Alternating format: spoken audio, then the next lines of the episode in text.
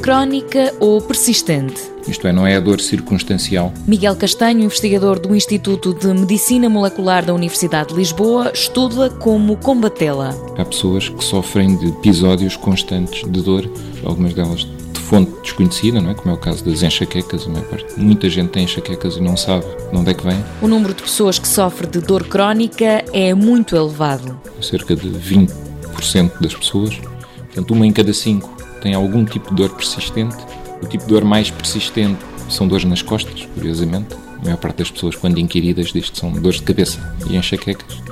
Não é o caso, são as dores nas costas que são as, as, mais frequentes. Muitas vezes, estes episódios de dor persistente alastram do indivíduo para a família. Quem tem pessoas com enxaquecas na família sabe que às vezes essas pessoas precisam estar sozinhas num quarto escuro, não ouvir barulho.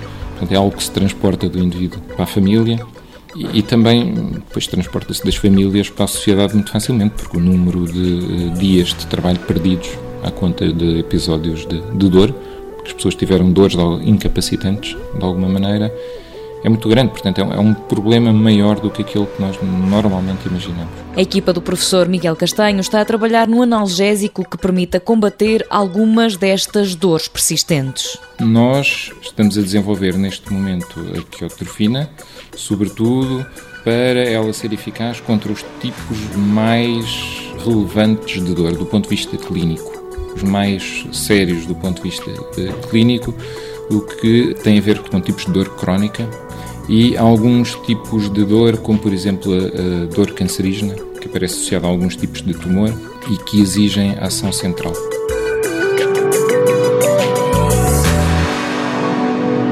Mundo Novo, um programa do Concurso Nacional de Inovação BSTSF.